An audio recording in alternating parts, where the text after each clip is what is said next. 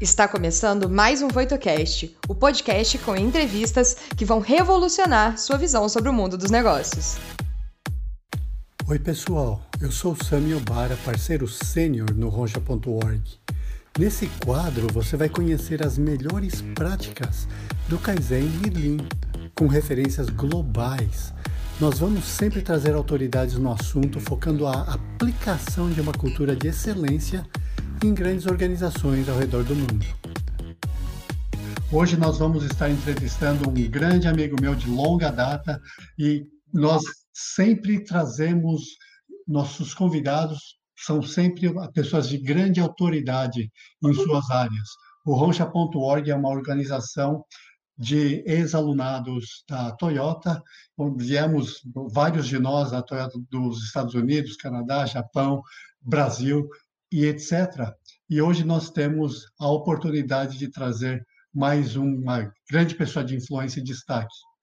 Gente, hoje nós temos a oportunidade de conhecer o cara que escreveu um dos meus livros preferidos, meus livros prediletos, que fala sobre policy deployment, é, o Hoshinkari, ou como fazer as coisas certas, bem, isso daqui é interessante, porque esse daqui não é só o primeiro livro ou segundo, é um dos vários livros que ganharam prêmios ao redor do mundo.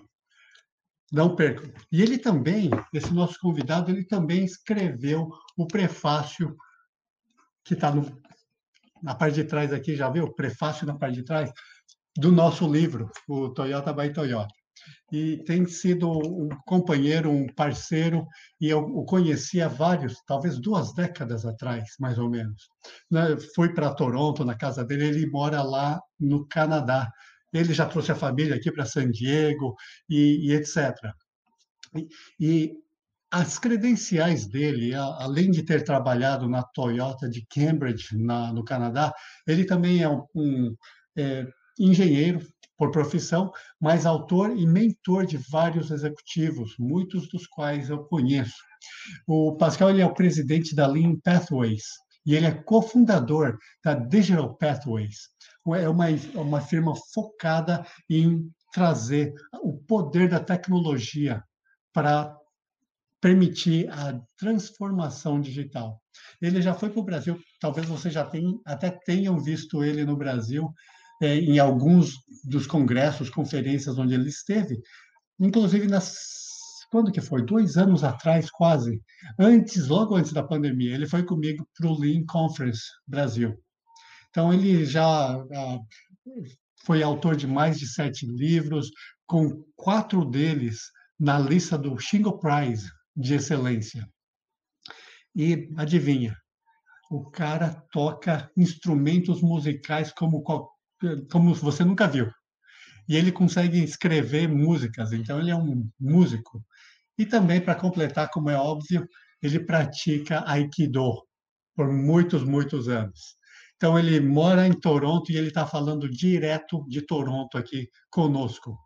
Pascal Dennis, boas-vindas. Welcome to this Brazilian group here, Pascal. How are you doing? For the invitation. Um, can you hear me okay? Ah, very oh, good. Now we can. Can you hear me okay? Thank you, Sammy and Barbara, for the invitation to to all my Brazilian friends. Uh, boa tarde, amigos. I hope to to be able to visit your country again, God willing, sooner rather than later. So thank you for the invitation. So Pascal, you just launched a new book, and I like this new book. It's it, has some allusion to that tree, and it shows you know the fruit of the tree on the top. Now, I, I wanted to learn more about this tree and the relationship. You know, if you could just share your backstory. You know, and you talk about Laurent Simon. Who is he? Uh, how did you guys decide to write this book together? So um, about five years ago, uh, I was sitting in my backyard with my wife Pamela. We're having a caipirinha, I believe. Our neighbors are Brazilians, so anyhow, um, my cell phone began to vibrate, and uh, it was a French banker calling me from uh, a flight delay in India. And uh, I said to my wife, "This is a very strange call." He said, "Oh, I like your book." uh, let's write one together. That's a very strange request. Anyhow, we began to correspond and to talk, and uh, I realized that um, we had much in common. He is a French banker stationed in Singapore, helping major banks transform their business using lean and digital. And I was very interested in the topic, so we um, uh, decided to meet in person, and that was in in South Africa of all places, which was uh, equidistant. And um, we shared ideas, and we began our first of very many walks. We've had walks all over the world together. South Africa, San Francisco, Toronto, Singapore, Auckland, New Zealand, wherein we develop a way of thinking, which we call lean digital. And we realized that there was something we could share uh, that uh, could really help uh, companies around the world that were facing very serious competition from uh, techno- technological players and uh, disruptors. So um, that's our backstory. Uh, we learned so much together and began working together, um, largely in East Asia, that we developed a body of knowledge and a practice. And we thought we have to share this the result of that is this book, Harnessing Digital Disruption, and our company, uh, Digital Pathways.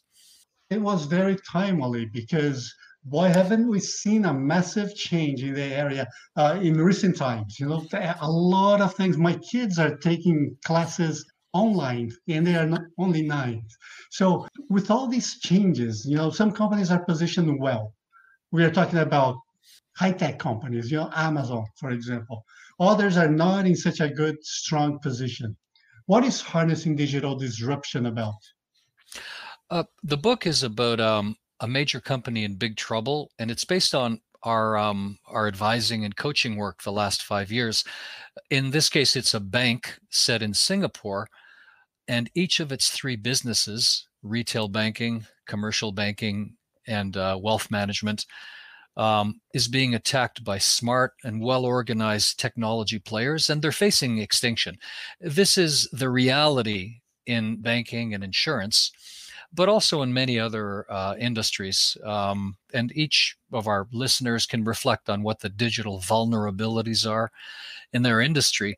But uh, we wanted to give a realistic uh, movie, if you will, about what companies face, what kind of challenges, what mindsets they have to change, what skill sets they have to learn, and how can they learn to protect their core business from disruptors, but also lay the foundation for new growth. You don't want to just be defensive because that's kind of like trench warfare. You also want to lay the foundation for new growth. So you want to play the game better, but you want to uh, change the game. Um, mm so um, yeah so it basically it's a movie about a company in trouble. It's based on real companies. There's no simple happy ending. The blockers are very real. They're powerful. The challenges are really hard. And at the end of it the, the company has survived but they're still in deep trouble and they still have to continue their journey. Mm-hmm. let me ask you you said singapore I know that you had to change a few things. Did you change the name of the country or it's really there in Singapore? we changed the name of the country and the bank, of course. So, uh, yes, we've been working in East Asia in banking, in consumer goods, um, in, in IT services. Um, so, our fictional company is a, an amalgamation of companies that we've worked with the mm-hmm. past five years, and uh, it, it, we changed the location simply because Laurent uh, uh, uh, lived in Singapore, and I love the mm-hmm. city as well. And it's also a, a wonderfully exotic and creative and dynamic place. So it, it on one level, the book is a love letter to Singapore. So all my mm-hmm. favorite places are uh, are expressed and described there. So, mm-hmm. Well, that coincidentally is one of my favorite places too. It's a place where my wife we need to go there. It's really an amazing place. Let me ask you about this: uh, the three types of innovation. Because how how does an organization trigger that? The three types. Well, um, as you say, there are three types of innovation. Um, two of them are about protecting the core, and the third one is about changing the game and ig- igniting new growth. So, uh, the first two, protecting the core, are what we call efficiency innovation, and this very, very strongly depend, depends and is, is is is rooted in what we learned working, you know, for Toyota one of the great companies in the world and the inspiration for me for many many years so efficiency variation means playing the game better by taking out the waste the delay the overwork the defects all the other forms of waste strengthening our value streams um, and improving our customer journeys.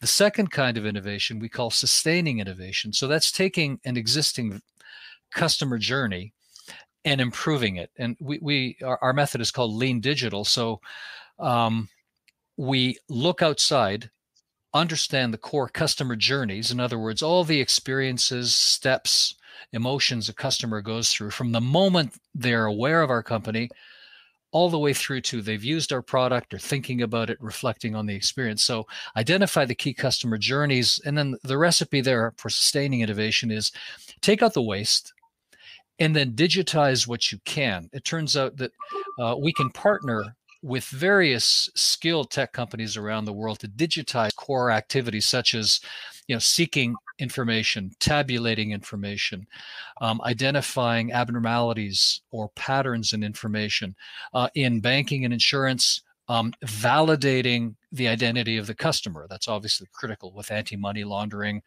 uh, legislation. So we can digitize a lot of that work, a lot of the repetitive, boring work, and thereby free up our people. So the second kind of innovation we call sustaining innovation. So improve your core customer journeys. The third is disruptive innovation. That means changing the game. And this is a lot harder because we have to change our thinking and we have to develop digital literacy. Um, a big part of our, our, our company's offering is to develop what we call digital forums, where senior leaders can see practical use cases for um, drones in uh, uh, Internet of Things, blockchain, data, analytics, um, all the so-called exponential technologies. So disruptive innovation first means developing the digital literacy. Secondly, connecting with our ecosystem partners. And thirdly, we have to innovate in a very different way. Um, and we have to change our thinking because the first two kinds of innovation basically are about building a zero defect culture, high reliability, um, etc., low risk. The second kind of innovation is about learning through experimentation. So it's much more risky. So we have to learn how to reduce the risk while learning our way up the innovation tree. We even have to account in a different way. The first two kinds of innovation, we use traditional accounting. So we measure return on investment, for example. The second kind of innovation, disruptive innovation, all the standard accounting me- measures are zero. We have no market. We have no customers. we have no return on investment. And yet, this may be the key to our future. So, how do we account for that? How do we prevent uh, the innovator's dilemma, which would say, well, why are we investing in this? There's zero ROI. Why don't we just keep doing what we're doing? So there are a number of ideas there. Uh, hopefully that uh, that makes sense to people. It does, and it's almost intriguing that we use the same uh, in the same sentence the word sustaining and innovation. But it now it makes a lot of sense. It looks like you use that sustaining innovation to be able to innovate. Exactly right. So we we fund our disruptive innovation through efficiency and sustaining innovation. So if we do it right, there's a benevolent cycle. You know. Mm-hmm. And what stops organizations achieving what you do? Um, well, you know, uh, we we talk about the fights that we have to win. Uh, probably the the biggest one is ignorance. So, mm-hmm. especially at senior levels, um, we don't we do not understand exponential technologies. We don't know data, um, artificial intelligence, blockchain, information, uh, rather Internet of Things, drones, let alone the combination of these things. So, ignorance is one. Secondly, we don't understand the um, innovation methodologies that um, are based on lean thinking, but are an expression in a digital world. So, design thinking, agile ways of working, growth hacking, all of these help us get up that hockey stick curve that mm-hmm. of exponential growth. So um, ignorance is um, is one of the blockers. Another blocker is is fear. Uh, much of my personal practice is is mentoring and coaching senior executives, and most of them are very good people who want to do the right thing for the community, for the organization, but they're afraid. They don't they do not want to look foolish or incapable or weak in front of their team members, in front of their peers, in front of the board. Um, another um, uh, another blocker um, we call um, diffusion of effort. We have a crisis and we run off in 10 directions. So we need to be able to clarify and express our digital aspiration very, very clearly and our winning logic. So that means understanding our digital vulnerabilities and developing what we call an innovation thesis. You know, A plus B plus C plus D will help us achieve this digital aspiration, which will help us achieve the overall aspiration.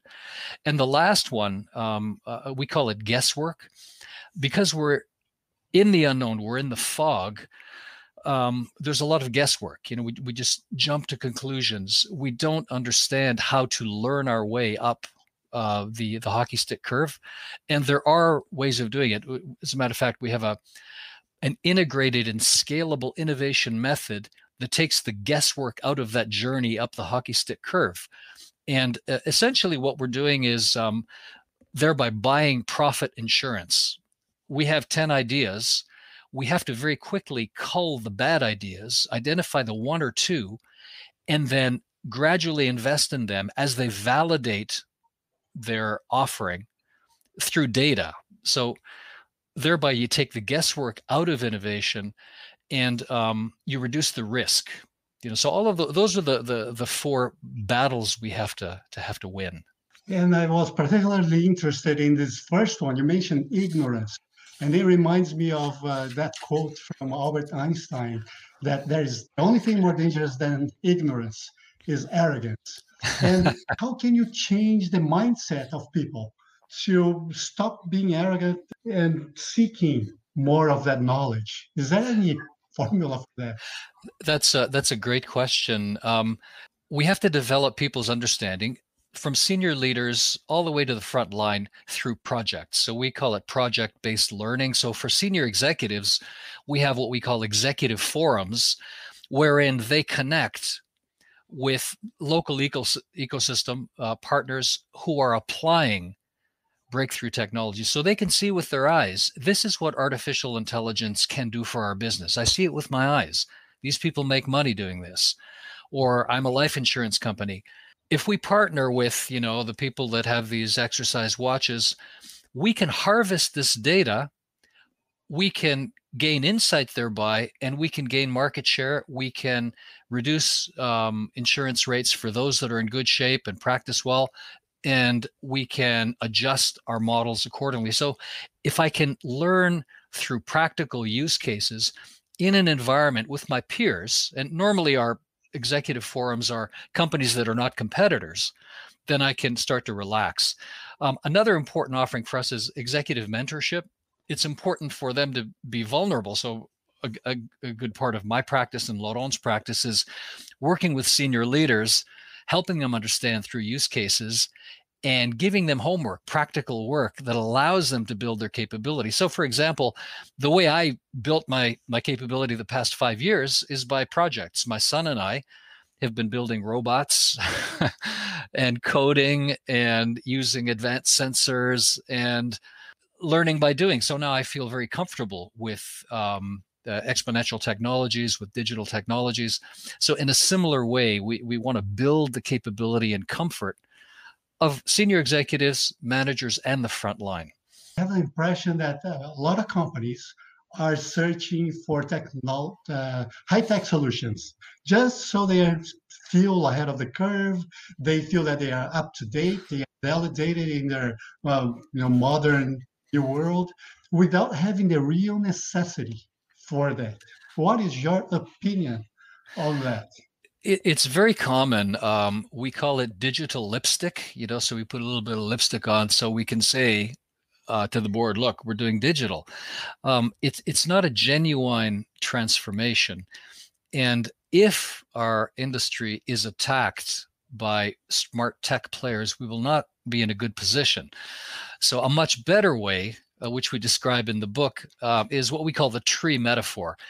Everybody wants digital fruit. You know, we want efficiency, innovation, sustaining innovation. We love breakthrough innovation. But in order to get the fruit, you have to prepare the soil. That means the the mindset, as I described, the skill sets, as I described, uh, a culture that's comfortable with zero defect management as well as innovative management. So it's a two gear culture. So first develop that soil then we have to build the trunk. We have to build our muscles for innovation. So that means giving our team members the skills design thinking growth hacking agile ways of working and the space the time to do that kind of innovation. We also have to adjust our accounting method um, to support it. We have to recognize that um, conventional accounting is good in in in most of our areas, but it's not helpful for innovation because innovation uh, metrics are always zero. So uh, our system entails developing what we call like a Shark Tank situation, where um, if I have an idea, I can present it to the Innovation Council in my area, and if I have some evidence that this might work, I'll get a little bit of money, and then I can keep running experiments. And if I prove that I'm learning and this idea may have some traction, I'll still get a little bit more money. So it, this is one example of building what we call the pragmatic innovation capability in a company. It's the muscles, and um, and then so if we have good soil, we build our muscles, then we'll get fruit. Now, of course, we have to think carefully about what kind of fruit we want. That's where the digital innovation strategy is so important. You know, what's our overall aspiration? Where does digital fit into it? what's our uh, innovation thesis? You know what are the key technologies? What are the key partnerships we have to build? Um, and and how do we make it visible? You know and as we know in toyota we use this concept of, of an obeya. We call it the lighthouse. We have to have a forum where we can see in real time what's the status of each type of innovation. Do they fit together? Do they build on one another what are the blockers? And that's the and the entire management team end to end as opposed to just in silos. So all mm-hmm. these are examples of how we build genuine innovation capability and avoid um, you know digital lipstick. In brazil companies have difficulties to develop the disruptive type of innovation. Now how can brazilian companies change the game more and you know that brazilians are very creative so what is missing there? I think uh, you mentioned accounting, uh, practices. Is there anything else? Yeah, I think um, uh, I, probably the biggest uh, blocker is a lack of digital literacy. So it's very important, I, I think, especially for senior leaders, to see practical use cases and work with people that are outside their comfort zone. So, for example, one of the methods we use uh, we call it executive hackathons, and and we led one in uh, in New Zealand not long ago. The idea with a hackathon is that uh, the purpose is to develop digital literacy, develop connections with the local ecosystem, and within three days create something new, create a minimum viable product within three days, something that we can test in the way I described, you know, like a, a, a Shark Tank kind of a test. So within um, a hackathon, we'll have a team of six or seven people. One will be uh, an executive, another might be uh, a local hacker, yet another is a local designer. We call them hipsters. Yet another might be um, uh, an internal uh, business person. And together we ideate work our way through the um, practical innovation process and within two and a half days have a minimum viable product for a new business. So it's that kind of capability um, and uh, y- you only build it by by doing you know? So we have other ways mm-hmm. as well but executive hackathons are especially good. Another thing we do is we'll take a small group of people to a company that does this kind of work well. So again they see with their eyes this is how you do lean digital. So this company here, we have a partner in California, they're able to digitize boring, repetitive work uh, in insurance and in banking. So searching, tabulating, finding abnormalities, um, uh, scouring the internet for keywords and validating identities, etc. So they see it with their eyes. They say, "Oh, okay." The lead time can go from two weeks to two days with higher uh, reliability thereby. So these are some ideas. I hope that's helpful. Oh, it is. It is. And can you leave us with some about your your wisdom, a piece of advice? What would you give the, uh, the advice for people who are just starting their journey? So, as in the book, I, would follow the recipe in the book. I, I would start with customer experience. Understand your core customer journeys um, and um, reform them. Reform them using what we call lean digital methods in, in the book. So uh, take out the fundamental waste and um, uh, variation using you know uh, uh, methods we know well then digitize what's left and thereby reform the customer journey uh, and th- mm-hmm. this entail this is a little bit different of course we have to apply good lean methods and understand the value streams but we have to be equally good with the customer journey. What's the customer doing, thinking, feeling? What are the customer's jobs to be done? So, step one, begin with customer experience reform. While you're doing that, build your foundation for uh, digital innovation. In, in our practice, we call it uh, Transformation 101. And that means define your digital aspiration, define your winning logic, build the digital literacy within your executive team, build what we call the transformation lighthouse, wherein we can see in real time what's happening, what are the blockers, what's our countermeasure, and obeya if you will, for your digital transformation. Very good, Pascal. I really appreciate you taking my invitation, coming here, sharing your wisdom with the, uh, our Brazilian folks, and hopefully we will see you again here with us. Uh, any uh, final words?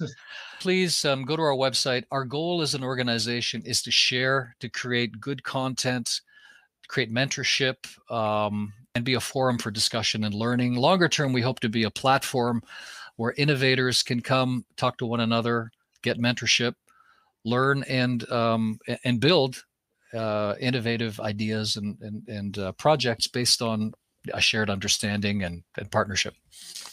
Excellent. Thank you so much, Pascal. We will see each other soon. All right. Thank you. My Thank pleasure. You. Thank you all. all right. E, gente, que maravilha, hein? O negócio foi muito bom, muito rico. Infelizmente é muito curto. Ou seja, perdeu, piscou, aí a coisa já foi embora. Grande abraço a todos. Até mais.